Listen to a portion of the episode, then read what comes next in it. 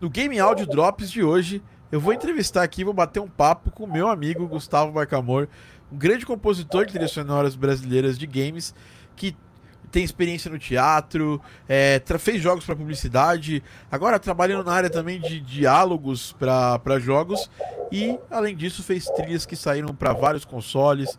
Um dos caras mais antigos da área que eu conheço e tá aqui para bater um papo com a gente, pra gente explicar um pouquinho de como ele chegou, aonde ele chegou e, e como ele tá chegando nos próximos passos. Beleza?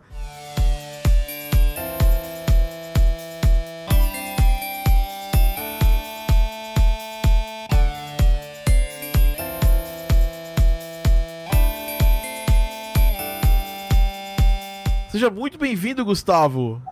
Fala pessoal, boa noite todo mundo, boa noite Tiagão, uma de longa data aí. E vamos bater esse papo, muito legal. Gustavo, que também é, tem um curso aqui com a gente, chama Game Music Like a Boss. Já aproveitando aqui o, o, o, o ensejo, né, para fazer um jabá, a gente vai fazer um workshop gratuito com ele, uma aula é, de mais de, de duas horas, uma hora e meia, duas horas, onde o Gustavo vai explicar o método Game Music Like a Boss, que é um método que ele é, criou com esses anos de experiência trabalhando na indústria de jogos e tudo mais.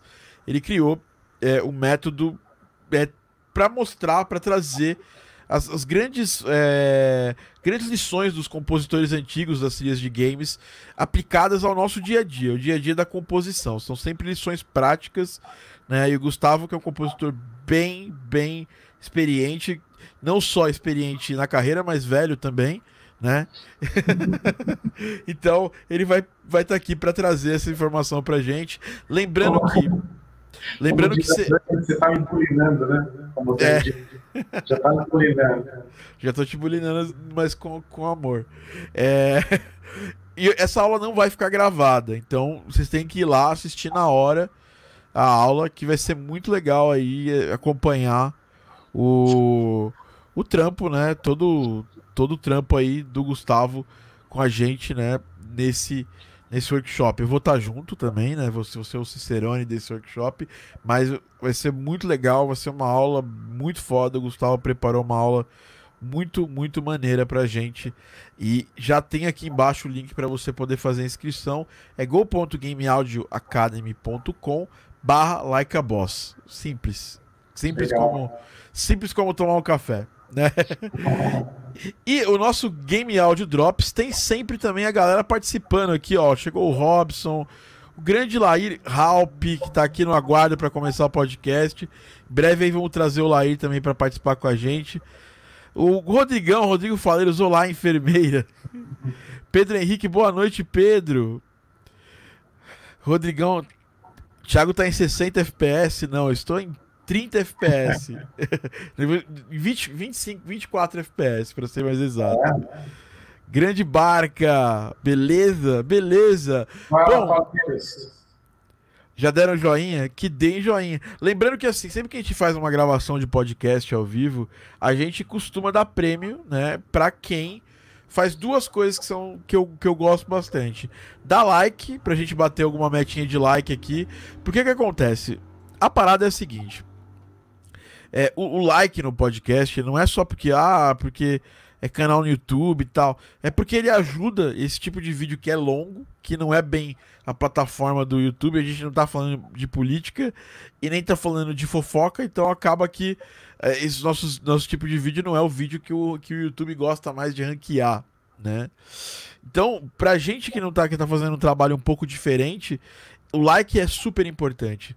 E nesse podcast, se a gente chegar a 25 likes hoje, eu vou liberar no final desse, desse podcast um sorteio, tá? E quem quiser fazer mais uma coisa mais legal no final do podcast, é, compartilha né, uma. Quem quiser, né? Quem quiser. Eu vou, eu, vou, eu vou dar uma dica. Compartilha marcando eu e o Gustavo lá no, no nosso Instagram lá nos stories o que tá curtindo desse, desse papo, desse podcast Game Audio Drops, beleza? Sem mais delongas, vamos agora começar com o papo com o Gustavo Barcamor. Gustavo, hoje é dia do rock, né? É. E o diabo é pai do rock, não, não vamos falar disso aí, tô brincando. Mas como diria Raul Seixas, né? É, você tocou muitos anos em banda, é, fez trilha para teatro, fez trilha para jogos e faz trilha para jogos também. E agora trabalhando com localização de diálogos, com edição de diálogos, né, para jogos também, né? É, edição de dublagem de diálogos, eu não sei se eu podia falar isso, mas se eu não puder, faz de conta que eu não falei isso. Não, Pode falar? Podia falar? Não, não podia. não pode falar, tô brincando. Então o Gustavo não trabalha com dublagem, com, com edição de diálogos e com, com dublagem. tô brincando. É, mas enfim, você já fez praticamente toda a via crucis de um músico, né? Compôs, tocou na noite, é, viu sua música é, da forma mais é, profunda, né? Envolvida com o audiovisual, né? Porque a música de cena você, você vê a cena acontecendo na sua frente, né? E a música interagindo com, com, os, com os atores e, e, e com o próprio público em si, é uma, uma experiência mega visceral, né? Mas agora diz pra gente, Gustavo, como tudo começou, assim, cara? Como é que você começou com esse amor pela música e pelos jogos, assim? Da onde veio essa, essa sinergia? Uh, eu é, eu fui mais viciado em Nintendo 8 bits. Meu primeiro console foi um Atari e em seguida eu, eu tive um Nintendo 8 bits, né, o Nintendo Entertainment System. É, e esse videogame foi o que eu fui mais viciado de todos e as musiquinhas eram incríveis. Então essa foi a primeira meu primeiro contato com, com, com trilha de um jeito que, que me tocava muito no emocional, né? porque eu gostei muito dessas trilhas antes de gostar de, de bandas, porque bandas ou, ou artistas de música, como é normalmente que as pessoas, a, a, história das pessoas. As pessoas gostam, começam a gostar de uma banda, de um artista e tal, e, e eu tive isso só depois, acho que só com uns 12 anos para frente que eu fui me pegar bandas, né? Ah, gostar de Iron Maiden, gostar de Angra, gostar dessa ou daquela banda. Eu sou bem eclético, né? Mas, mas enfim. Uh, e conforme eu fui aprendendo mais música, uh, a princípio eu não via isso como uma forma de vida, assim, né? Porque não sei se é síndrome de vira-lata, assim, eu não achava que no Brasil não acontecia essas coisas, que é, viver de, de, de, trilha sonora no Brasil era uma coisa para um ou dois gato pingado, um ou dois sortudos, assim, porque para mim as produções mesmo era tudo de fora, né? Tudo bem que tinha filmes nacionais que eu assistia, que achava bons, mas era assim, era uma coisa, são muitas exceções. Não, não, tinha, não vi uma, uma perspectiva nisso. Eu comecei a me interessar mais por, por essa área, por, por trabalhar de fato com trilha, é, a partir dos 18, 19, quando eu é, me encantava demais com as trilhas do cinema, principalmente, uh, e começava a pensar mais profundamente nisso, né? E eu comecei a, a a, a produzir música na, nessa época, já produzir música no computador e tal, e quando eu comecei a achar meios de melhorar um pouco o som, porque naquela época era muito ruim, né? Uh, eu comecei, quando eu comecei a compor mais músicas, deixar de compor música de banda, porque eu tinha minhas primeiras bandinhas lá, né, e fazia músicas de banda. Quando eu comecei a mexer mais com música de outros estilos, música orquestral, por exemplo, eu comecei a pensar mais nisso e o teatro foi a primeira área que me pareceu viável, né? Eu tinha um amigo que muitos devem conhecer, Kalal, né, do, do, do Facebook. Eu conheci ele no, na época do Orkut também. Uh, Kalal, violinista, né? É, Eu lembro ele, até hoje. Ele, ele, é um compositor de teatro premiado, né? E, e, eu fiz amizade com ele e ele me falou que era um caminho, assim. Ele ouvia os músicos e falou: Nossa, Gustavo, você podia tentar entrar para o teatro, né? Porque é uma área que dá para você tentar se inserir. E aí foi começou, eu comecei a, a fazer, produzir coisas para ter alguma coisa online que eu achasse legal para mostrar e comecei a ir atrás das companhias de teatro, né? Até que uma me retornou assim, uh, foi em 2006 isso, a primeira companhia, eu fiz meu primeiro trabalho profissional para teatro em 2006. É, inclusive já, já foi um trabalho muito legal, porque tinha o Raimundo de Souza, que era um ator que tinha passado pela Globo lá, que era o protagonista. Foi muito legal. E aí, três meses depois, já, já, já, me, já me retornou outra companhia, aí eu comecei a trabalhar direto nisso, não parei mais. E games ainda não era uma área viável para mim. Né? Não achava que fosse viável. Até que em 2010 entrou em contato comigo essa empresa que chama Hive, ainda existe, mas eu acho que ela não tem mais divisão de games, né? Uh, a Hive fazia muito Advergames e eles me contactaram e aí eu fui lá, tive uma reunião com, com, com o Meet, né, com, com, a, com, a, com todo o pessoal lá do, né, da, da, divisão de, de, jogos e aí eu comecei a compor para games. Foi a minha primeira experiência de fato profissional com, com jogos, né? Foi um jogo para Coca-Cola, minha vida de game. É, depois de lá veio um jogo da Casas Bahia, né, e tal. Sim, já teve jogo da Casas Bahia. Quer pagar quanto, né? É. Quer jogar quanto? Viu? Era um, um, jogo que era tipo como se fosse um mundo próprio, você tinha cidades diferentes e tal. Era bastante é, ambicioso, assim, né? É, e a partir daí foi vários, vários jogos, né? Só que aí imediatamente já começaram aqueles projetos indie, né? E começou a ser uma coisa mais viável ainda. Então, o, caminho mais ou menos foi esse. Eu vim do teatro e fui para os games, né? A partir dos advergames. E agora eu diria que a produção de jogos indies está tá, tá bem forte, né? Faz tempo isso já. Então, eu já vejo como uma área completamente viável para muita gente, é muito aberta, né? E Cara, é uma mistura de você, de você é, é, se aprimorar, fazer um bom trabalho em todos os sentidos, mas também de, de networking, de você estar no meio, conhecer as pessoas e, e, e, e, tudo mais, né? Eu tive uma sorte, talvez, porque você sabe, nessa né, me muito tempo, você sabe que eu sou muito ruim nessa coisa de, de, de se divulgar e de, de se vender e tal, né?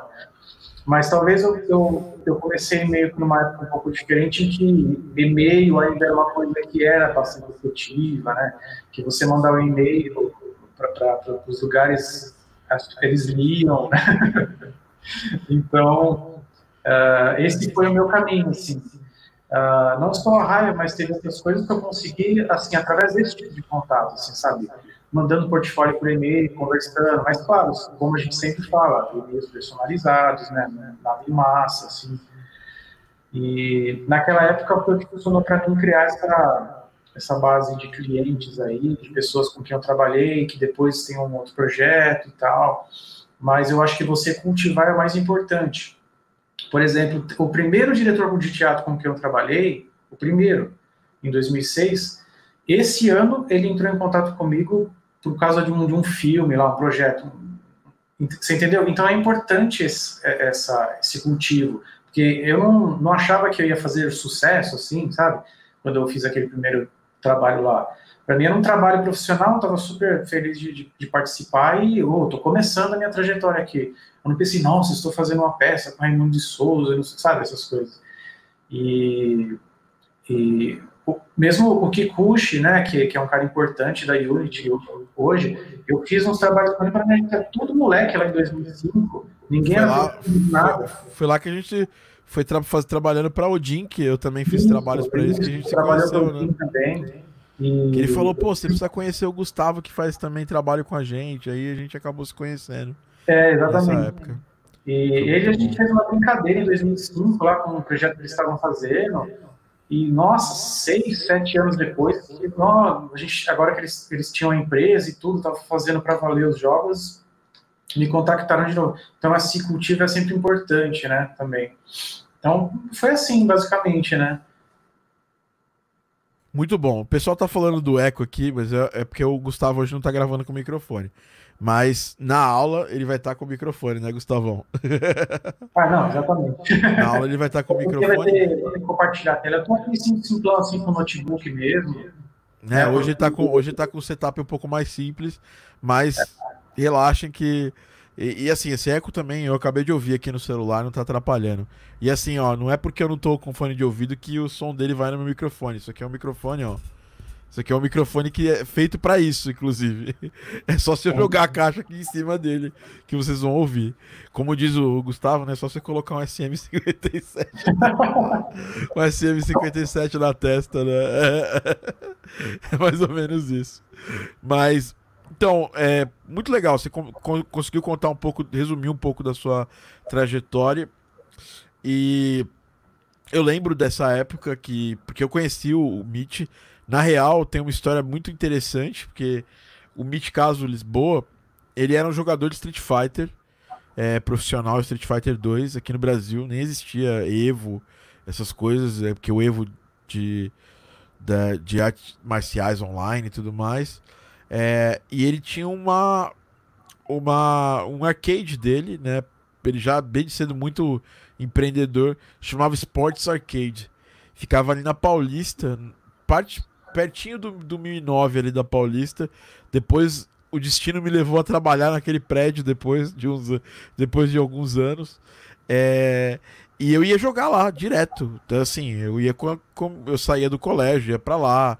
Era, era um rolê, assim, porque era ali que tinha todos os grandes arcades de jogos da nossa época. E aí, passou um tempo, eu fui trabalhar né, com, com games lá para 2010. Aí eu tô no evento, eu trombo ele, assim, dono de uma empresa de games, assim. Eu falei, caralho. então foi bem curioso, assim, porque o cara tá desde, desde o início.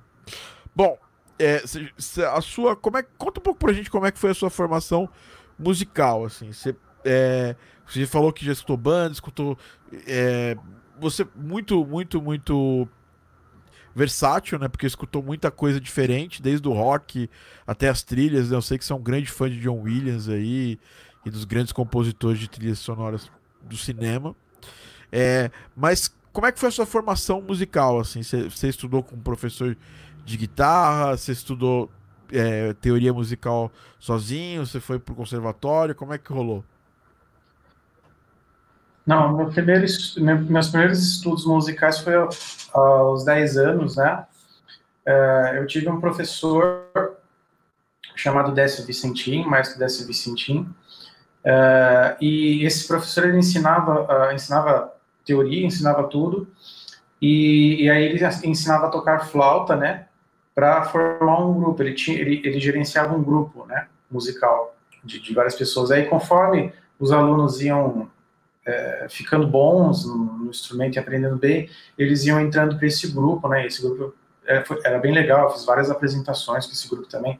Então, foi esse, esse foi o meu, primeiro contato com, com, com, teoria musical e tudo mais. Então, nesse período, eu tive toda uma base, assim, bem sólida, é, que eu só fui reencontrar muitos anos depois, muitos anos não, tipo, aos 18 anos mais ou menos, quando eu re resolvi retornar é, com, com essa coisa da música mais profundamente.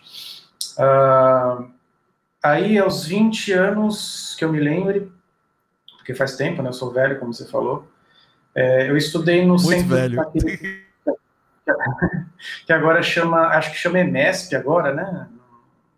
Não sei como é, tá EMESP, EMESP, EMESP. Era o LM, antigamente era o LM, depois virou Centro de Estudos Tom Jobim, Agora, agora acho que é imenso. É... Era o sonho de todo mundo entrar na ULM. Né? Porque era de graça é, e era então, muito bom. É muito bom.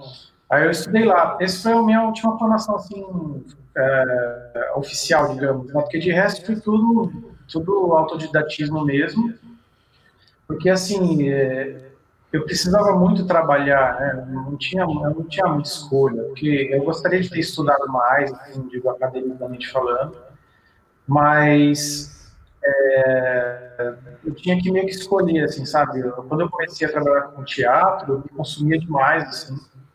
E aí eu te, até tentei, uma, eu cheguei a fazer prova, acho que na Unesp, e eu cheguei atrasado no, no, no, no na segunda fase, né? E eu tentei até, mas não rolou. Aí um amigo meu que estudava lá falou, ah, Gustavo, não adianta, é ruim, sabe? Não, não é o que você espera tal. Eu não sei, eu acho que não estou dizendo que é ruim ou que não, é ruim, é isso. Mas aí eu acabei meio que deixando de lado mesmo, falei, ó, oh, tô trabalhando, tô feito trabalhando, então vamos lá. Aí eu acabei me desenvolvendo assim meio que por, por conta. Aí teoria musical eu usava muito no começo, sabe? Eu costumava compor na partitura e tudo. Mas com o tempo, conforme você vai entrando de fato no, no, na indústria, assim, você percebe que você precisa agilizar um pouco as coisas, né? Então, o seu método de produção começa a mudar, né? Então, eu já comecei a ir direto para DAO mesmo. E o meu estudo de, de piano, de teclado é pouco. E então eu não costumo, é, eu, assim, eu acostumei muito a escrever as partituras, então eu já costumei escrever direto no piano que para mim não é nada diferente. Né? Eu acho que o piano roll é até melhor que a partitura.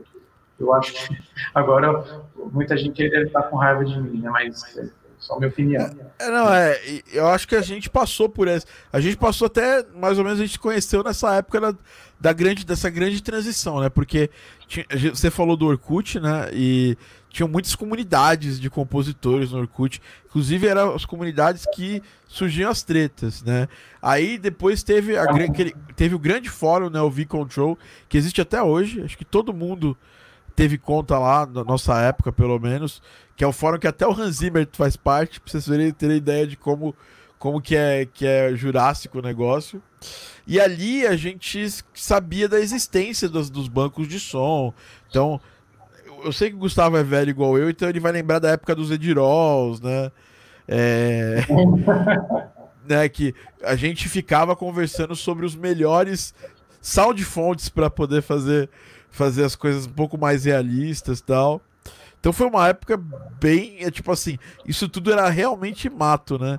É, como que você viu essa, essa, esse crescimento da, da tecnologia, né? A gente hoje tem muitos bancos realistas e tudo mais. E, e eu lembro que teve uma época, acho que de uma trilha, acho que foi do Aérea, que é um jogo que saiu para PS4, Xbox One. Saiu até a trilha, realmente. A trilha saiu em, em CD, né? O pessoal lançou. É, CD físico, né? Eu achei isso extraordinário. E só e foi uma coisa muito curiosa que quando a gente foi quando você foi eu fui perguntar para você o que você usou no aérea, você tinha usado só bibliotecas bem antigas para a época já. Hoje acho que é muito mais antigo ainda. E você se, virou super bem, fez o trabalho que super, sabe?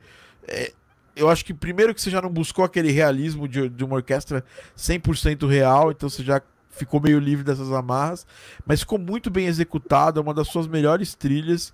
É, conta pra gente como que aconteceu, é, porque a, essa sua ligação com tecnologia, porque você já falou da sua ligação de música, a LM, o LM é uma, uma base muito sólida, acho que todo mundo que estudou lá, na época eu estudava no, no, é, no Souza Lima e tinham vários professores do Souza Lima que ministravam é, cadeiras na ULM, então era muito bom mesmo. E você saiu com essa base musical, mas e a sua ligação com tecnologia?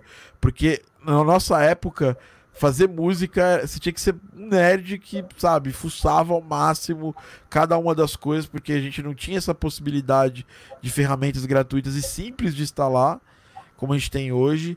E para você ter um down naquela época era uma coisa assim, era, era quase um feito. É, era uma época onde a pirataria imperava, a gente sabe muito bem disso. Então a gente tinha que se virar com o que tinha em mãos. É, como é que foi essa, essa sua surgimento seu e essa proximidade sua com a tecnologia? Uh, então, eu acho que uh, eu não sei muito bem o que falar da minha relação com a tecnologia, porque sempre foi uma coisa muito de, de, de passo a passo, assim, sabe? É, nunca teve um momento em que eu olhasse para alguma coisa e falasse assim, nossa, tipo, eu preciso ter esse negócio aqui que é tipo cinco degraus acima do que do que eu, do que eu tenho agora. As coisas elas sempre foram meio que caminhando é, paulatinamente de acordo com o meu aprendizado de, de utilizar de produzir, porque assim, eu não sou um mixador profissional, mas eu mixo.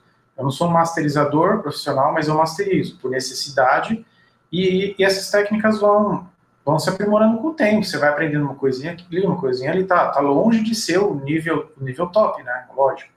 Mas a gente vai aprendendo. Então, a minha a, meu contato com a tecnologia foi meio que foi meio que nessa coisa do passo a passo.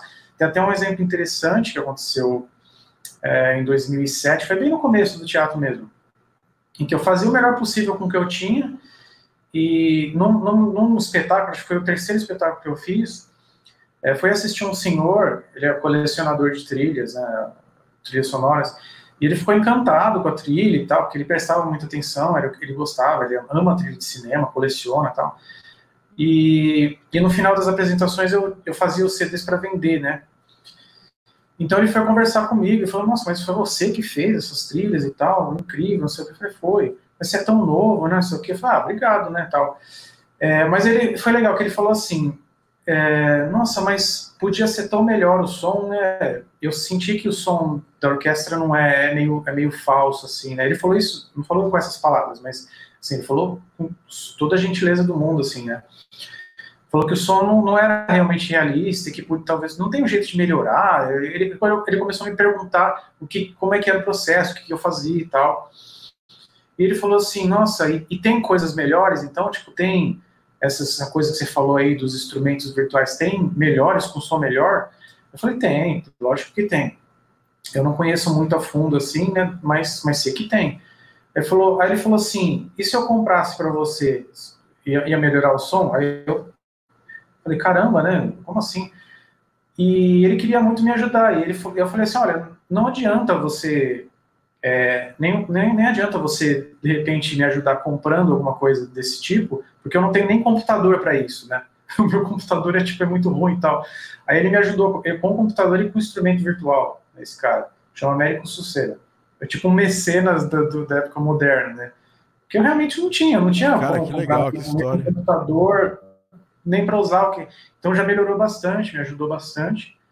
E, então, minha, minha, minha coisa da, da, tecnologia foi sempre assim, sabe? Não é necessariamente de ficar buscando coisas, mas eu, eu tentava sempre usar o que eu tinha, usar o que eu tinha da melhor maneira, né?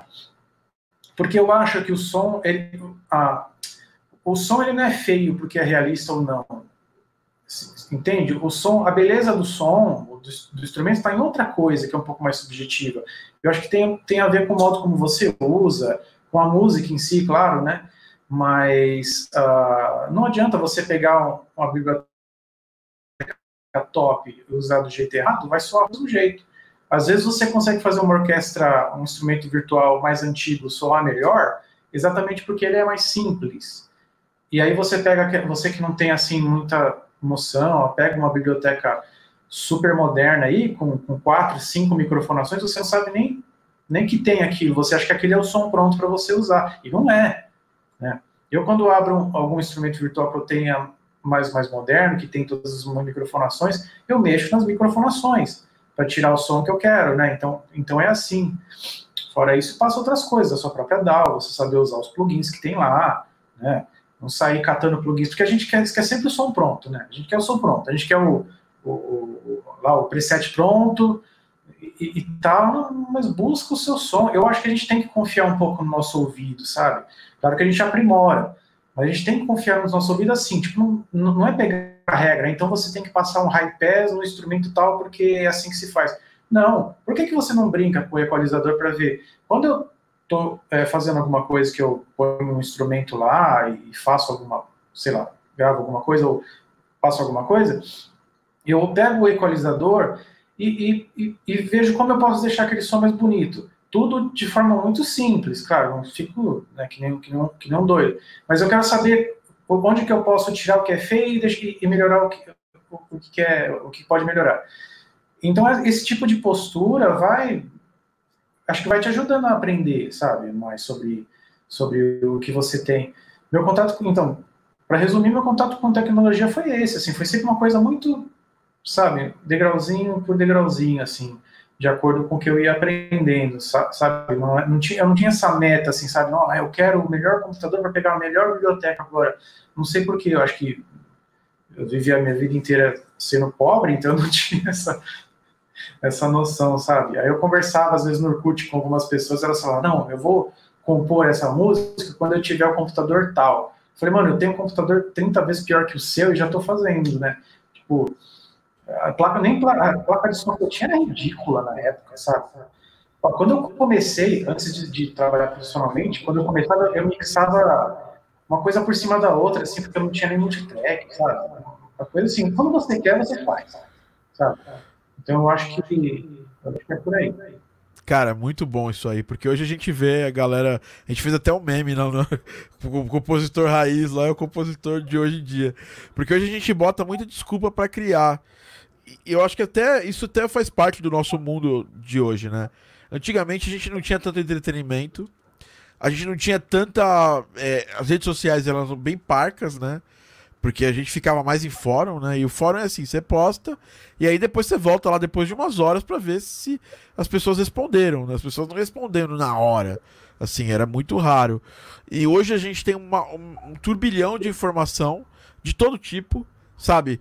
A gente tá, eu tô a um, a um vídeo do YouTube da, do produtor da, sei lá, do Hans Zimmer, porque ele, ele tá lá produzindo, ele foi lá fez uma masterclass. Na nossa época, uma entrevista em texto do Hans Zimmer era uma coisa maravilhosa, assim.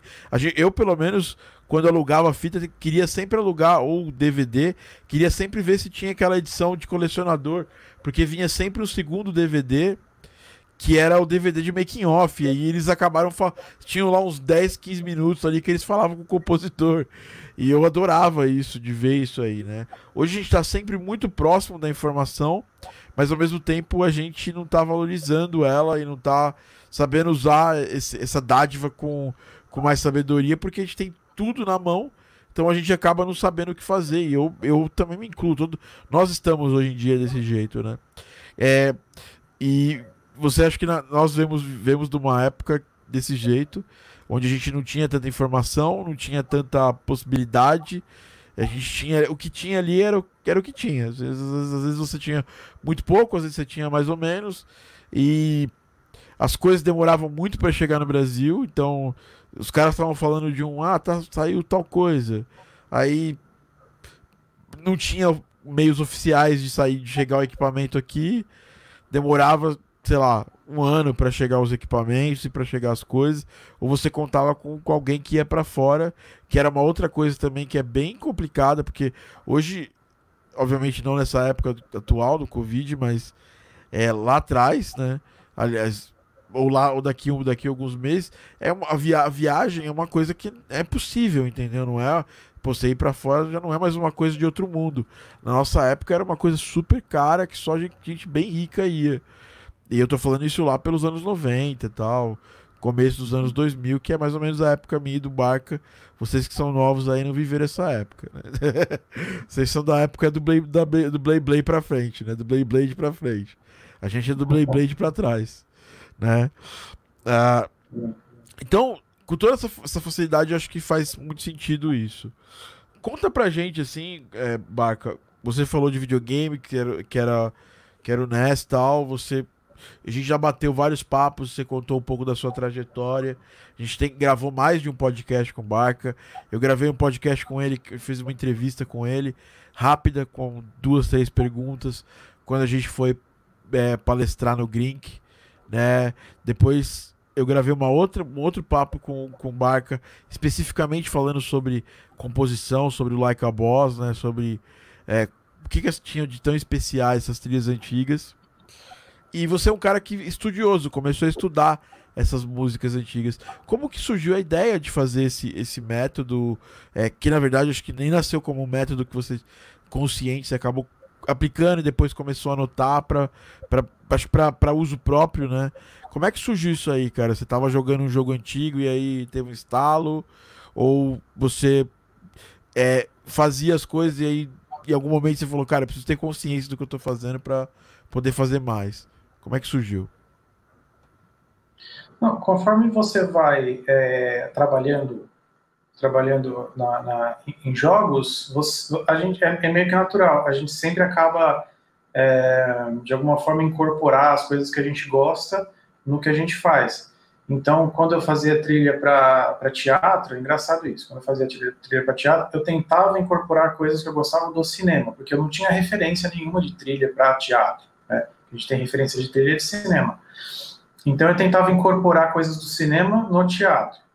E quando foi para games, eu tentava incorporar as coisas dos, das trilhas de games que eu gostava, do, dos titones lá, em todo e qualquer tipo de trilha que eu fazia, né? E, e isso era consciente, sabe? Era consciente. Talvez eu não tinha consciência de todos os detalhes, mas era consciente que eu tava, nossa, eu quero fazer meio que desse jeito aqui e tal. Uh, só que aí você, conforme, conforme. Tem um amigo meu uma vez me mostrou um site, isso muitos anos atrás, que tinha um monte de trilha de, de, de do, do, Nintendinho em MIDI, né? Então passava horas ouvindo aquelas trilhas de novo e, e, e tal. E aí você começa necessariamente a, a observar padrões, né? Padrões de coisas. Não são necessariamente invenções, não é um jeito de inventado, de falar que eles inventaram isso, inventaram aquilo. Não, é, é uma coisa de ter alguns, alguns certos padrões que são utilizados de composição que, é, que servem para lidar com problemas, né, problemas de limitação, limitação de canais, limitação de tempo, de duração da música, né, limitação de som. Então, para lidar com esses problemas, existe uma série de coisas que eles faziam, é, meio, que, meio que por padrão assim, uh, seja de estrutura, seja de linguagem mesmo, é, que, que eu começava a observar e falar, nossa, é, mas é igual fizeram aqui, deixa eu ver se é o mesmo cara, porque é o mesmo estilo, é o mesmo cara que fez, não, é outro compositor, mas estava utilizando as mesmas coisas e tal. E aí é, eu comecei a meio que, que observar essas coisas e catalogar, assim, no sentido de, no sentido de, é, ah, isso aqui que ele fez é igual a esse aqui que ele fez desse, e parece que tem um objetivo de tal coisa. E essa, essa, essa série de coisinhas acaba virando ferramentas, né? Porque, tipo, hoje, por exemplo, se eu quiser, eu consigo fazer um, um minuto de música em 10 minutos, assim, sabe? Claro que eu não vou fazer isso porque eu quero fazer direitinho, mas assim, como, como uma, uma, experiência. Dá para fazer por quê? Porque eu tenho todas essas ferramentinhas aí. A, partir do momento que eu crio uma melodiazinha, né, eu consigo simplesmente pegar aquilo, ó, vou utilizar isso, isso, isso, isso, isso, e eu consigo lá fazer entendeu? Então é uma forma de libertar, né, assim, é, é, é, você, porque não é uma, uma coisa, não é uma regra isolada, um conjunto de regras isoladas, e tu, isso tudo se intercambia, você mistura duas, três, quatro, e aí as possibilidades são infinitas, porque você não fica bloqueado, assim, sabe? Você tem aquela ideia que você fez ali, seja o que for, e você sabe o que você pode fazer com ela. Eu posso fazer isso, eu posso fazer aquilo, entendeu? E você chega e faz, e escuta o resultado, né? É, e foi meio que daí que surgiu, assim, sabe? Eu não tinha, no, caso, dado nome aos bois, assim, porque não, não tem nome, assim, sabe? Algumas coisas na música você tem nome, algumas outras não. E isso acabou virando um método específico, porque é uma forma de estruturar a sua música e de, é, e de modificar a sua música é, que, que parte de um objetivo específico para um uso específico, utilizando uh, diversas coisas que esses compositores dessa era clássica utilizavam. Né? E, como eu falei, é, coisas que eles inventaram? Não, não são coisas que eles inventaram. São coisas que são meio que alguns padrões, alguns modos de fazer da música, que eles utilizavam de maneiras específicas para o que eles estavam enfrentando. E é uma coisa que a gente enfrenta todo dia lidando com música para jogos. Né? É, apesar de, de, de, de eu estar lidando ali com músicas na sua maioria das vezes de Nintendo 8 bits, né, e tal, daquela era, era 8 bits, era 16 bits, uh, eu utilizo isso em tudo que eu faço, em tudo, seja o estilo da música, pode ser música chiptune, pode ser música orquestral, pode ser música de rock, de qualquer estilo, é, eu consigo utilizar tudo isso, sabe? É, e, e, porque a gente lida com esses problemas ainda, a gente ainda lida com problema de limitação, sobretudo limitação de duração. Você não vai chegar na, na, na, na você não vai entrar na área de games já compondo para AAA, sabe? Você não vai, né? a não ser que você seja muito sortudo, né? Mas você vai começar a fazer jogos menores, jogos pequenos, jogos pequenos que vai ter loopzinho de um minuto, né? E tal. E, então você vai lidar com isso e isso vai te ajudar não só a, a, libertar a sua forma de composição, mas a enfrentar esses problemas dessas limitações. Aí, foi daí que surgiu. É, mas eu acho que o, o, método em si surgiu mesmo, porque eu estou falando desse, dessa coisa da função, mas isso eu não tinha em mente antes, né? É, foi quando eu comecei a observar que esse, que, que esse monte de coisas que eles, eles utilizavam é, é parte de um pilar, que é o de variação, né? Ah, eu não estou falando de variação no sentido de, de você pegar um tema e variar o tema. Estou falando de variação no sentido mais amplo, que é de você simplesmente modificar. A, a música sempre vai para um caminho diferente, ou você apresenta uma melodia diferente, uma parte nova, né? Então, é tudo baseado nisso. Isso só pode ser, ter como função enfrentar a fatiga, a fadiga auditiva do, do, que pode ser gerada por um loop curto, né? Então, a partir dessa função eu comecei a observar, deixa eu pegar isso aqui que eles fazem e começar a observar as outras músicas que os outros, as outras pessoas fazem hoje em dia, né? Sejam pessoas próximas a mim, ou amigos, ou muita gente que me procura mesmo, né? Que, que conhece, que vem me perguntar, ou pedir para ouvir a música dele. Comecei a observar, aí que, aí que foi um insight, assim, falei, realmente essas pessoas não fazem o que, o que eles fazem e por isso muitas vezes as músicas dele, deles, por mais que, que seja construída de uma forma a não causar é, fadiga auditiva, acaba causando, né? Por que, que acontece isso? Né? Tem uma amiga minha que começou a trabalhar com, com áudio, com, com música para celular, e ela falou assim: Nossa, Gustavo, mas eles me pediram para fazer uma música de 40 segundos. Como é que eu vou fazer essa música de 40 É literalmente isso que, que aconteceu. Não tô, né, como é que eu vou fazer um limite de 45? Vai ficar insuportável né, de ouvir. Eu falei, olha, é, faz bastante modificação na sua música e tal. Ah, mas vai ficar bagunçado e tal. Aí é engraçado, porque ela realmente fez, ela me mandou para eu ouvir. E a música tava super enjoativa, assim. Tipo, eu ouvi, no primeiro loop eu já tava cansado dela. Eu falei, mas nossa, mas por que que tá assim? Se ela, ela, ela não fez uma música que fica repetidamente uma coisa só. Por que, que a dela tá enjoativa e a música da Tartarugas Ninja do Nintendinho, a música do Mario, é, às vezes é do mesmo tamanho, 50 segundos, 40 segundos, e não enjoa nunca, sabe? Aí que começou a, a, a vir essas coisas, assim, né? Eu comecei a observar que fazia sentido o que esses caras faziam antigamente, né? Então, aí que me deu a coisa. A gente tem muita coisa a aprender com esses caras aí, né? Putz, demais, cara. Muito, muito, muito foda isso aí.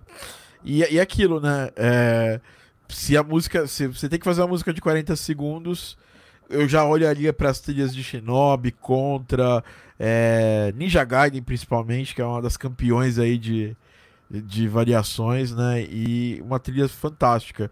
Para pra galera que tá se perguntando qual que é o site de MIDI, é esse aqui, ó. É o, é o Kingdom Hearts Insider, né, kginsider.com/midi. Aí tem lá quebrando por sistema, tal. É, eles mantêm essa, isso aí há muitos e muitos anos, assim, para lá de 20, de, talvez uns 20 anos, essa, esse, esse acervo de mídia aí do Kingdom Hearts Inside. Bom, vou pegar uma pergunta aqui da, da galera que está aqui assistindo a gente, que eu vi, eu vi uma, eu vi uma, é, uma, uma pergunta aqui legal, ó. Barca, nessa sua transição do teatro para games, você encarou as famosas Game Jams também ou não sentiu necessidade? Se existisse, né?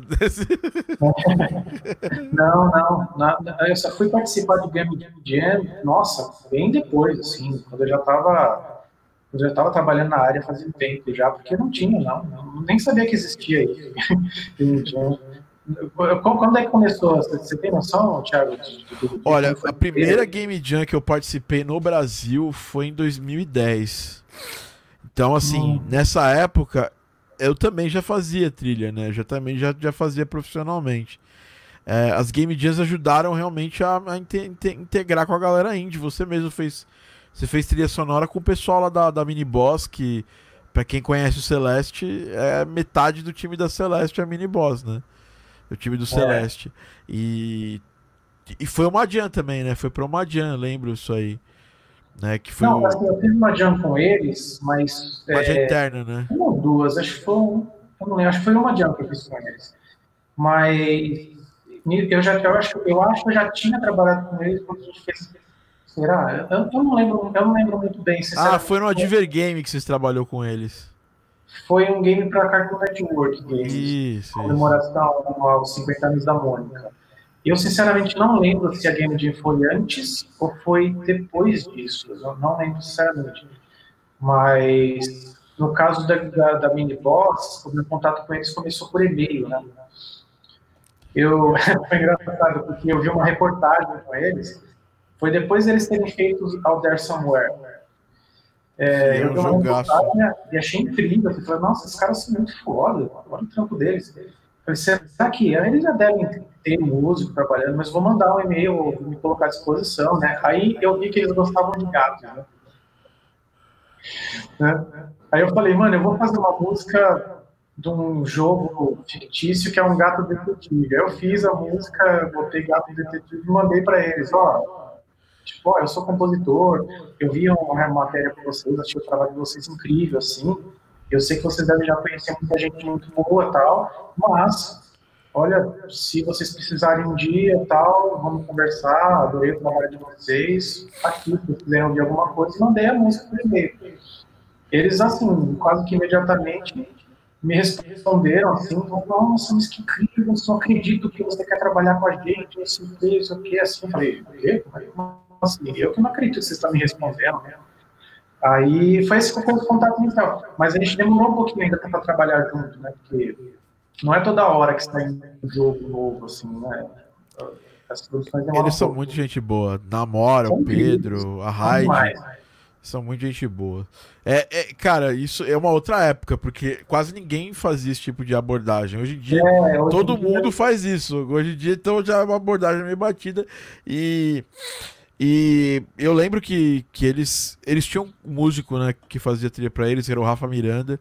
Só que ele tava, você pegou eles na época certa, assim que ele tava começando a tocar em musical, né? E quem toca em musical sabe que é um é, é horrível, assim, não é que é horrível de ruim, é porque é muito muita dedicação. Quando você tá na fase de ensaio do musical, você fica o dia inteiro ensaiando, né? É, uma, uma, uma produção dessa, uma, uma produção teatral profissional é, é uma coisa muito desgastante.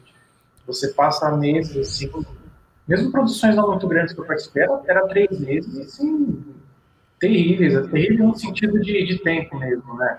Eu ficava, era segunda a segunda, né, fazendo as coisas, mas é uma, é uma dedicação que, que, que vale a pena, porque você não cria casca se você não, não, não tá na luta, assim, sabe? Não tá, não tá se é. estressando. Eu falo tá... isso pra galera. Falei, é, dei uma aula pros meus alunos esses dias desse jeito aí. Galera, tem que ir pra ir partir pra luta. Ninguém vai chegar na sua, bater na sua porta e falar, ó, oh, tem aqui um jogo para nós trabalharmos juntos e tal, né?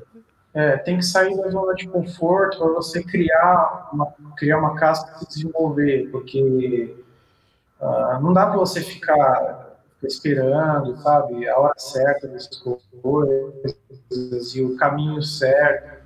O caminho certo é você suar, né, suar e, sabe, superar os seus limites, assim.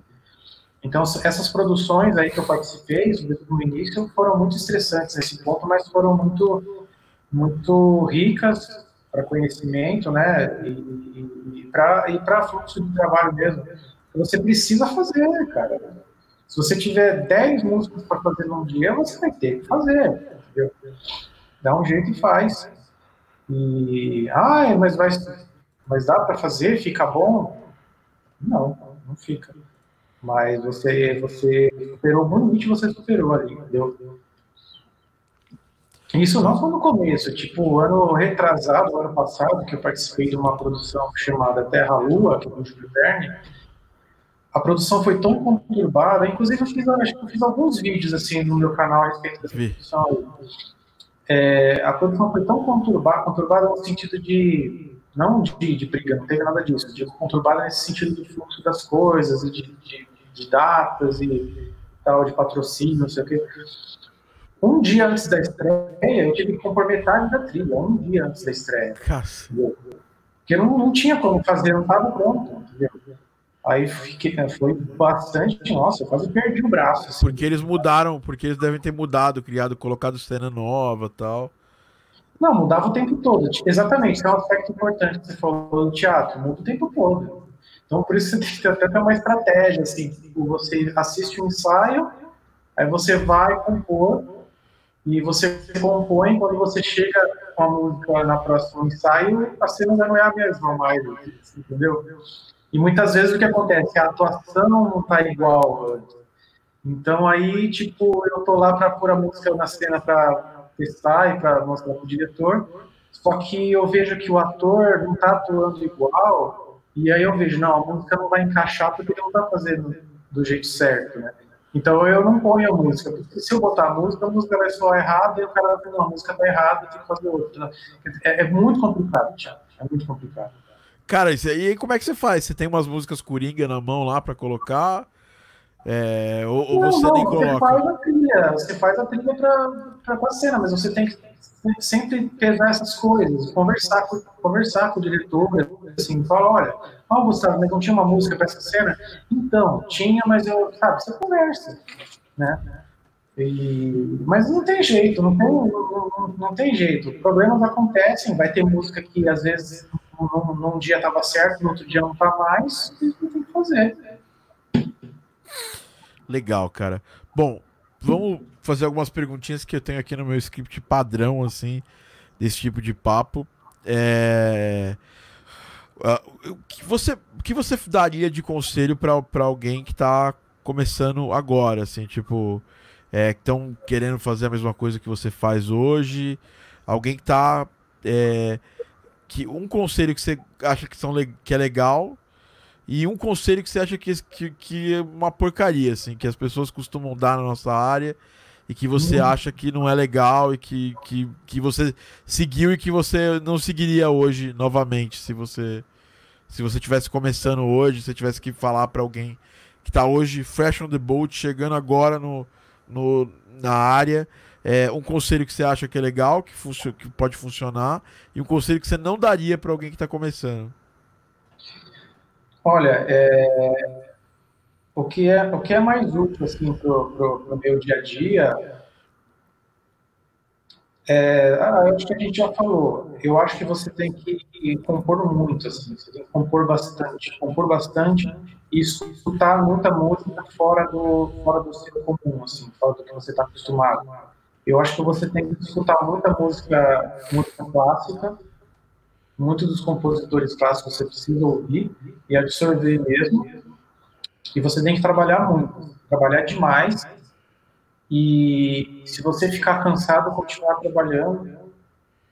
Uh, e assim, não sei, conselho, conselho ruim, cara, é essa coisa eu acho de, para quem está começando especificamente, eu acho que é dessa coisa, encontre a sua própria voz. Eu acho bobagem, mas é assim, não é que conselho eu acho bobagem, porque é um bom conselho, você precisa encontrar a sua própria voz. Mas eu acho que você precisa imitar. Acho que você tem que ser um imitão, você tem que copiar todo mundo, eu acho, se você está começando. Porque eu descobri muita coisa copiando.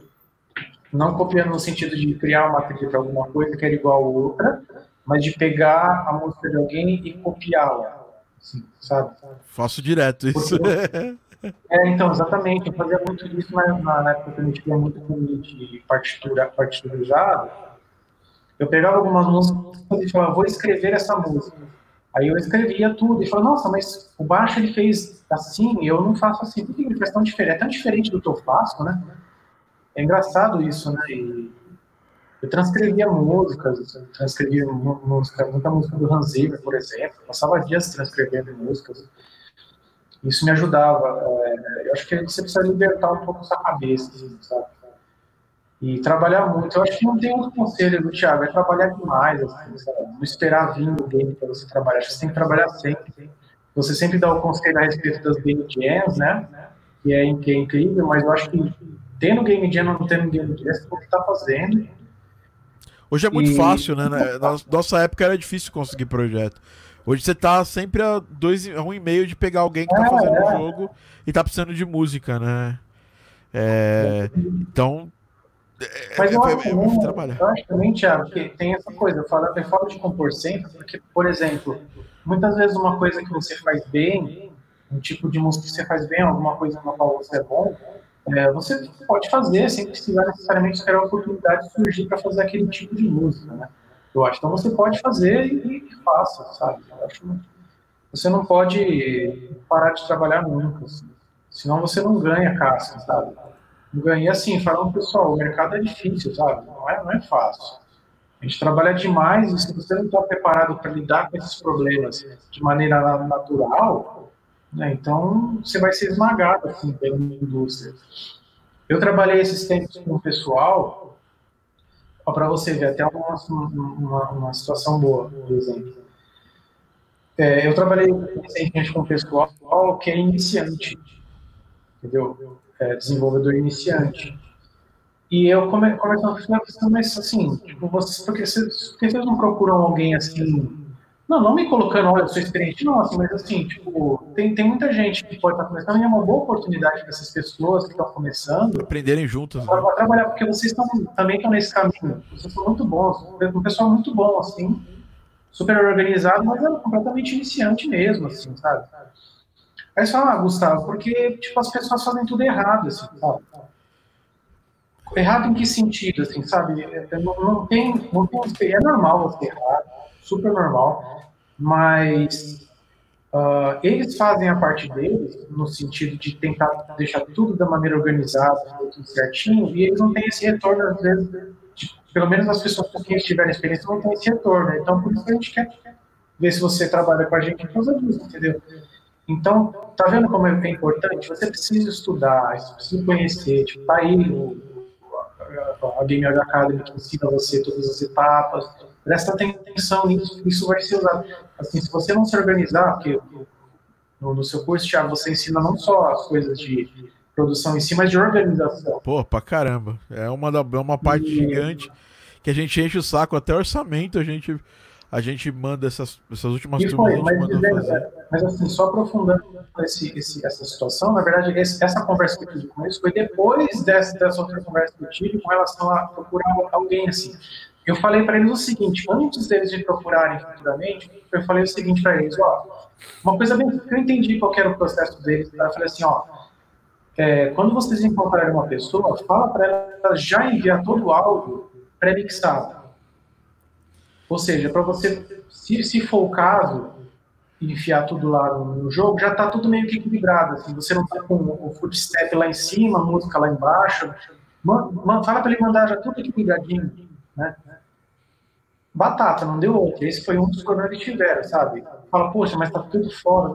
Sabe? É, por isso que a gente usa muito por isso que a gente prefere hoje em dia usar muito middleware, porque aí a gente acaba nivelando, a gente acaba ajudando bem o desenvolvedor, mesmo ele sendo Exatamente. um desenvolvedor mas, mas, é, iniciante. Não, não, não, ia usar, sabe? Não ia usar e ia, ia lidar com estava começando e ah, só para ele mandar para mixadinho.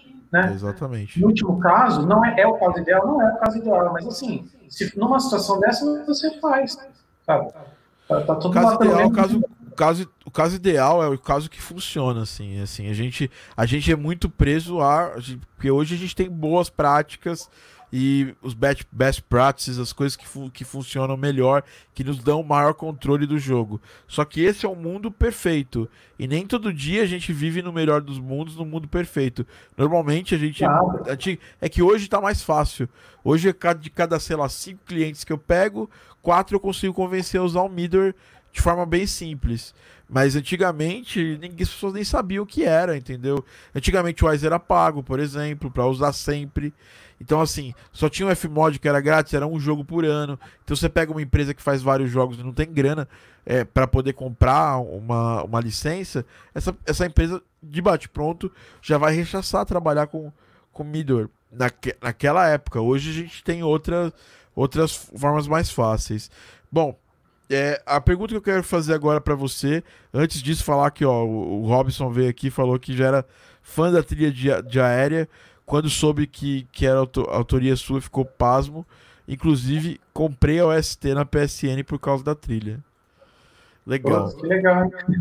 E uh, falar um pouquinho sobre ferramentas, sobre. Nos últimos cinco anos, assim, cara, quais foram as ferramentas, os plugins, qualquer coisa relacionada à ferramenta de trabalho que você usa bastante, que você usou, que você está usando e que facilitou muito sua vida como compositor ou ao designer. É, a gente sempre tem os nossos xodozinhos aqui, por exemplo, se eu pegar um reverb, eu, pô, eu, eu uso muito Black Hole, agora tenho usado muito também o delay da, da da Valhalla e por aí vai. A gente sempre vai renovando as nossas ferramentas. Hoje, quais são as suas ferramentas que você julga assim que são fundamentais assim, ou não precisa citar muito, não precisa citar todas, mas sei lá, que vem à sua cabeça. Quais são as duas ferramentas assim, três que você você, você cita como fundamentais para o seu trabalho hoje em dia? Ah, tá. Uh, bom, tirando fora instrumentos virtuais assim, que são meio genéricos e tal, é, eu, eu, eu, a maioria dos plugins que eu uso são nativos mesmo. Eu uso o Cubase, né? E eu acho os plugins incríveis. O, o, o, que eu acho fundamental, assim, eu vou falar algumas coisas do Cubase, mas vou falar, uh, ver se eu lembro alguma ferramenta assim para... Porque, assim, quase tudo que eu uso é, é, é nativo do, do Cubase. O Cubase Pro, ele tem um, uh, um Convolution Reverb que eu acho fenomenal, que é o uh, Reverence, que já vem com ele, né? E é, é redução que estimula, é, é, são os ambientes mesmo para você usar, e tem de, de, tudo assim. É tipo o Altiverb, né? O Altiverb acho que a pessoa conhece mais.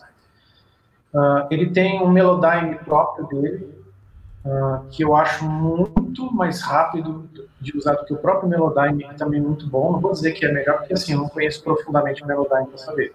Mas eu já brinquei um pouco com o Melodyne de, de testar, assim, e eu achei, eu achei ele mais lento. Uh, agora, de ferramentas externas do, do, do, Cubase, uma coisa que assim eu não saberia viver sem é, é, é o bando do Maserati, do Maserati, da Waves uh, o, o, o, de, o, de, masterização e o de vozes, eu, eu, eu, realmente me sentiria um pouco perdido assim, sem, sem, sem esses dois. Tá 49 dólares agora, eu acho. Muito legal, cara. Muito bom saber disso. É, a, as últimas, a última pergunta que eu queria te, te fazer é a seguinte, né? É, o, na, nas, tipo, se, se você leu algum livro na nossa área ou em qualquer outra área, quais são os, os, os últimos livros aí que você leu ou artigos que te, te, chamaram a atenção? Não precisa ser propriamente de game áudio, mas pode ser de qualquer outra coisa. A, gente, às vezes a gente tem uma, uma coisa bem, bem clara que muitas vezes a gente vê gente que manda bem e o que faz ela mandar bem não é só o que ela estudou naquela área específica, mas o que ela o jeito que ela encara o mundo, os livros que ela lê, os filmes que ela assiste, as músicas que ela, que ela escuta. É... De livro, o que, que você ultimo, ultimamente você leu, que você, pode, você gostaria de indicar? Não, o último livro que eu, que eu, que eu tô lendo recentemente não tem nada a ver com game audio, é um livro de um amigo meu, que chama Peste das Batatas, mas não tem nada a ver com game audio. É, livros de game audio, o único livro que eu li inteiro, na verdade, foi o seu. Né? É, de game audio especificamente.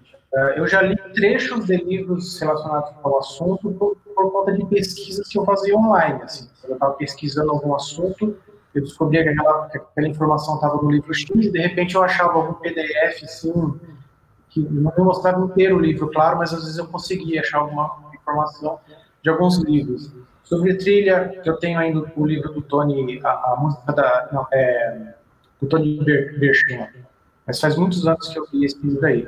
Os livros que mais me marcaram, assim, que, que me fizeram evoluir como artista, não tem exatamente a ver com trilha. O livro Story, do Robert McKee. Nossa, é um esse livro é fantástico. Fantástico. Esse livro é esse, esse Pô, livro, esse livro deveria ser obrigatório a qualquer pessoa que trabalha com música de cena. É, é o Story do, né? do, do, Robert McKee. Ele que é um baita roteirista de Hollywood, é um cara fantástico. Esse livro tem em português também, tá? Então, se você é, não sabe inglês, é, o livro chama. Deixa eu só achar aqui, ver se ele, se ele, se ele, se ele, se ele tem em português aqui, ó. Story, substância, estrutura, estilo, do princípio. É, ele cortou aqui, mas é o livro do Robert McKee, tá disponível aí para vocês comprarem na, na, Amazon brasileira também. É um livro do caralho. Desculpa falar palavrão, mas eu já falando palavrão, é do caralho esse Óbvio, livro. Esse aqui é bom. Muito bom também. Um gênio, né, cara? O Chaplin, fantástico. Então, né? eu tenho tenho três biografias completas do Chaplin. Tem a, a biografia dele próprio, né? Tem a biografia que o psiquiatra que fez, é, que, que aí já conta um pouco a história de um jeito diferente. E tem esse aqui que eu mostrei agora, que é do David Robinson, que é uma biografia definitiva, né? Que ele fala. É uma biografia de meio que mistura as duas coisas, mas já conta a história dele desde muito antes, desde os pais dele mesmo, da carreira dos pais dele e tal. esse, esse foi um livro também que mudou a minha vida artisticamente, porque o, o, o Chaplin, ele, além de um gênio, ele, ele, ele buscava entender as pessoas. Né? Ele fala: você ser um artista bom é você entender as pessoas, né? observar as pessoas. E, ah, o que elas precisam, o que elas querem e o que elas não querem, né? É. Mas esse livro Story do Robert McKee tem que ler. Tem que, tem ler. que ler. É um, é um livro que cada página que eu lia, explodia minha cabeça, falando, meu Deus, era cada página, assim, era, não, cada parágrafo, como é, como é que esse cara, como é que esse cara adquiriu todo esse conhecimento? É uma coisa absurda, assim. Eu tenho ele aqui também, e fantástico. A gente, a gente, é contador de história também, é. Esse negócio que a gente está falando do, do, do, Game Music lá com aí, é, é, é, a narrativa, é uma coisa, sabe? Tudo, tudo, tudo isso está interligado.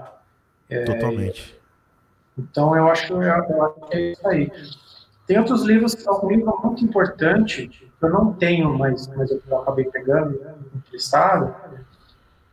É, tem a história do livro da música, mas tem o Homo Ludens. Nossa, o Ludens, demais eu, também, outro livro foda. entender como é que é, porque game é jogo, sabe? Jogo é brincadeira, né? É aí que eu fui entender mais profundamente, porque eu, eu queria entender é, como é que eu posso ajudar o jogador a se envolver mais no jogo, né? E acabei indo atrás, indo atrás de algumas informações a esse respeito, né? Qual que é a ligação do ser humano com brincadeira, né? Quem sabe entendendo isso eu consigo melhorar o meu trabalho, né? Eu li esse livro também lá atrás e foi bom, explode. Quando eu comecei a estudar sobre game design, um amigo meu Guilherme Tsubota falou assim, cara, começa a ler esse livro aqui, ó. Esse é, vai ser o livro número um que você vai ler e que todos os jogos, inclusive o videogame, tá baseado nele. E, é, é, assim, é, é, o, é do Robert, do, do, desculpa, do Johan Huizinga, né? É, não sei Huizinga, negócio assim. Mas ele tem também, é, acho que ele tem em português também. Vou até procurar aqui. A única coisa que eu fico, que eu assim, não, não sei se eu concordo muito com ele, pelo que eu me lembro do, do, do, do, que eu li, foi que ele coloca o jogo como uma coisa assim, um pouco, um pouco, como se diz, é, metaf... não, não vou dizer metafísica, mas subjetiva demais, assim, essa relação do ser humano com o jogo. E eu acho que ela é muito biológica, sabe? Você vê os, os animais brincando, e, e, e, é um jogo, né? E é, tem a ver com sobrevivência, eu acho que é biológico da gente o ser humano ele é biologicamente construído para é, jogar, porque é, é, sobrevivência, né? A gente precisa treinar para sobreviver. Né? Totalmente. Né? Eu acho que é por isso que é, é, acho que é daí que vem a nossa conexão tão forte com o jogo, né? Acho que a gente sente é, uma, é quase uma conexão primata, né, que a gente tem. É essencial como comer, né? Totalmente. Cara, fantástico papo, como sempre. Hoje eu quis trazer algumas coisas diferentes, porque eu quero extrair. Eu vou. Nós estamos iniciando essa série de papos com compositores que, que eu acho que são fantásticos brasileiros e, e compositoras também. A gente vai falar com todo mundo que eu, que eu puder, que quiser falar é, com a gente. E você foi o primeiro papo. Eu queria te agradecer demais.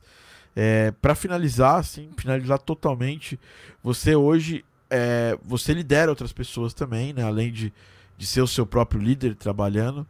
É, qual, como é que você faz para manter o foco? Porque hoje a gente vê que eu, eu falei lá atrás, inclusive, é um dos maiores problemas que a gente tem é tá fazendo uma atividade e manter o foco nessa atividade e para conseguir entregar e tudo mais. É, tem alguma coisa que você faça quando você sente que está perdendo a fio da meada do foco, tanto seu quanto de uma equipe que você está trabalhando. É, como é que tem alguma coisa que você faz para voltar aos trilhos? Ah, tem duas coisas. É, é primeiro, é, ouvir música do Jurassic Park. E segundo é, é planilha de Excel. Excel liberta, né, cara? Você tem que se organizar, você tem que se organizar e assim, tipo, às vezes você está com muitas coisas para fazer e aí você fica pensando em nelas todas de uma vez, assim, e aí deixa a gente meio desesperado. Mas você precisa organizar tudo isso, né? Você precisa organizar a sua agenda, assim, eu vou trabalhar nisso, nisso, nisso, nisso. Você tem que se organizar. Quando você se organiza, Aí você consegue se colocar naquele momento, naquele horário, fazendo somente aquilo que você precisa fazer. É, isso é muito importante, então tem que se organizar. Mas, quando eu estou muito desesperado, assim, muito cansado, eu acabo ouvindo música, essas músicas aí de filmes que eu gosto e automaticamente vai tudo embora. Muito bom, muito bom. Bom, negócio seguinte, né? A gente vai continuar falando isso aí na nossa aula da sexta-feira. É, quem não está inscrito já se inscreva. Eu só vou mandar o link para quem tiver inscrito, tá? No Game Music Like a Boss. Na verdade, é um preparatório para o curso Game Music Like a Boss. Então, quem quiser fazer o curso tem que assistir essa aula. Recomendo e, e falo que vai ser uma aula fantástica do Gustavo. Uma outra coisa, como a gente ficou faltando um like, eu vou escolher, eu vou fazer o sorteio no final da aula do Game Music Like a Boss. É, vamos explicar durante o workshop como é que você vai fazer. A gente vai sortear um plugin novo é, da, da Spitfire. É, e é isso. A gente está aqui finalizando mais um Game Audio Drops. Game Audio Drops está disponível em todas as plataformas, né? Está disponível aí nas plataformas de streaming, no YouTube. É, você pode escutar. Não esqueça de você, se você escutar, você dar um rate nele no podcast. Aqui no YouTube, se você estiver escutando depois que o podcast saiu, não esquece de comentar, falar pra gente o que você tá achando. Se tá achando que esse formato ficou legal, esse formato de papo. Não esquece também de seguir o Gustavo Barcamor nas redes sociais. É Gustavo Barcamor, só buscar Gustavo Barcamor. No YouTube pra ver o canal dele também, Gustavo Barcamor. É, em todos os lugares, até na rua, se você gritar Gustavo Barcamor três vezes ele aparece, tipo o Beetlejuice, né? E não esqueça de, de, de, de, assistir a aula de sexta-feira. Ela não fica gravada, ela vai ser ao vivo.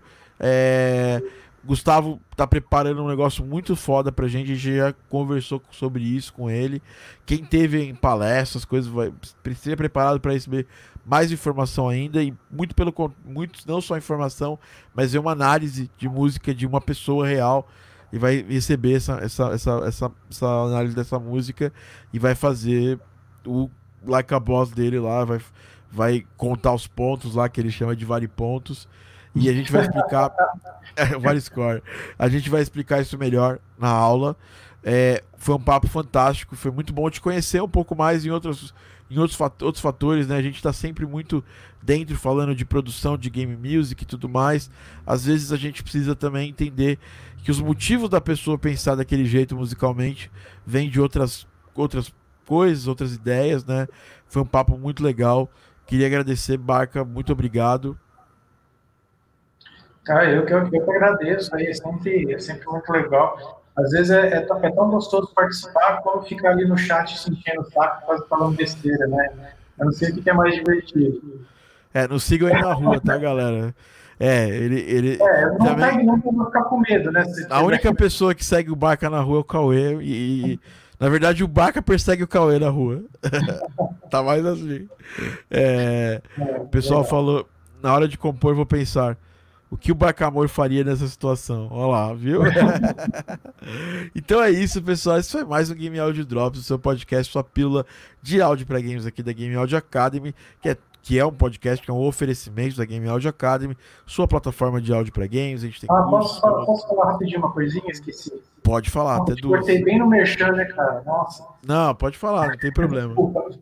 é que senão vai, vai embora sem eu falar.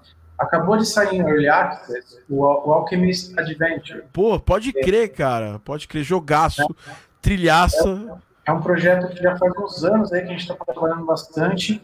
E ele chama, todo mundo conhece ele como alquimia, né? Alquimia.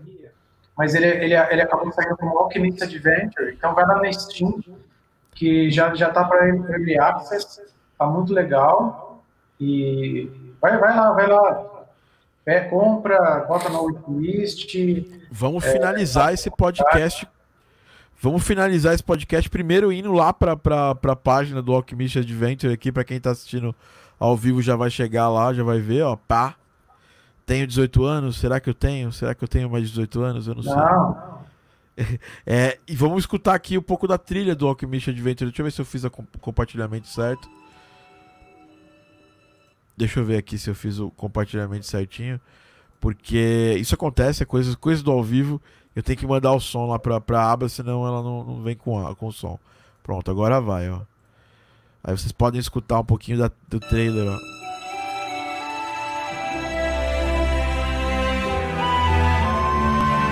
Trilha sonora do nosso Bacamor, né?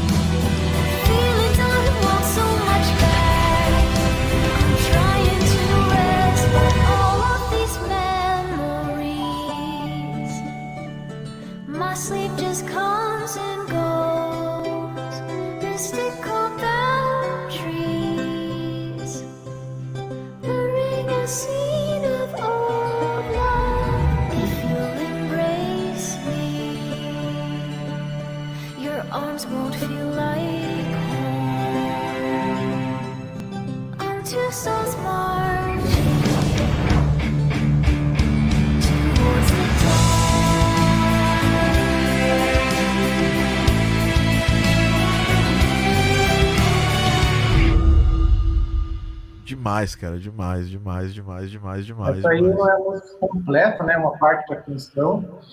E Maya Turtle cantando, né? Ficou, ficou, ficou incrível. Ela, a voz dela deu uma vida assim para a canção. E a 100% Game Music Like a Voz, essa, essa música. É, mesmo, aí. mesmo com voz, mesmo uma canção, né? Game não, Music Like a Voz. É, exatamente. É, cara, essa música eu sou apaixonado por ela. A gente tocou ela no evento do ano passado com, com, a, com os 11 músicos de orquestra lá, ficou fantástica. É, cara, muito legal ver esse trabalho seu de áudio do Cauê também, que trabalhou com você, né? O Cauê fez os, foi, os efeitos foi. sonoros, implementação de Fmod, você foi o compositor. Uma equipe fantástica. É, eu acho que o Pepe também fez alguma coisa. É... o Pepe né, participou. Tem, tem, tem bastante gente ajudando. Né? Muito legal, cara.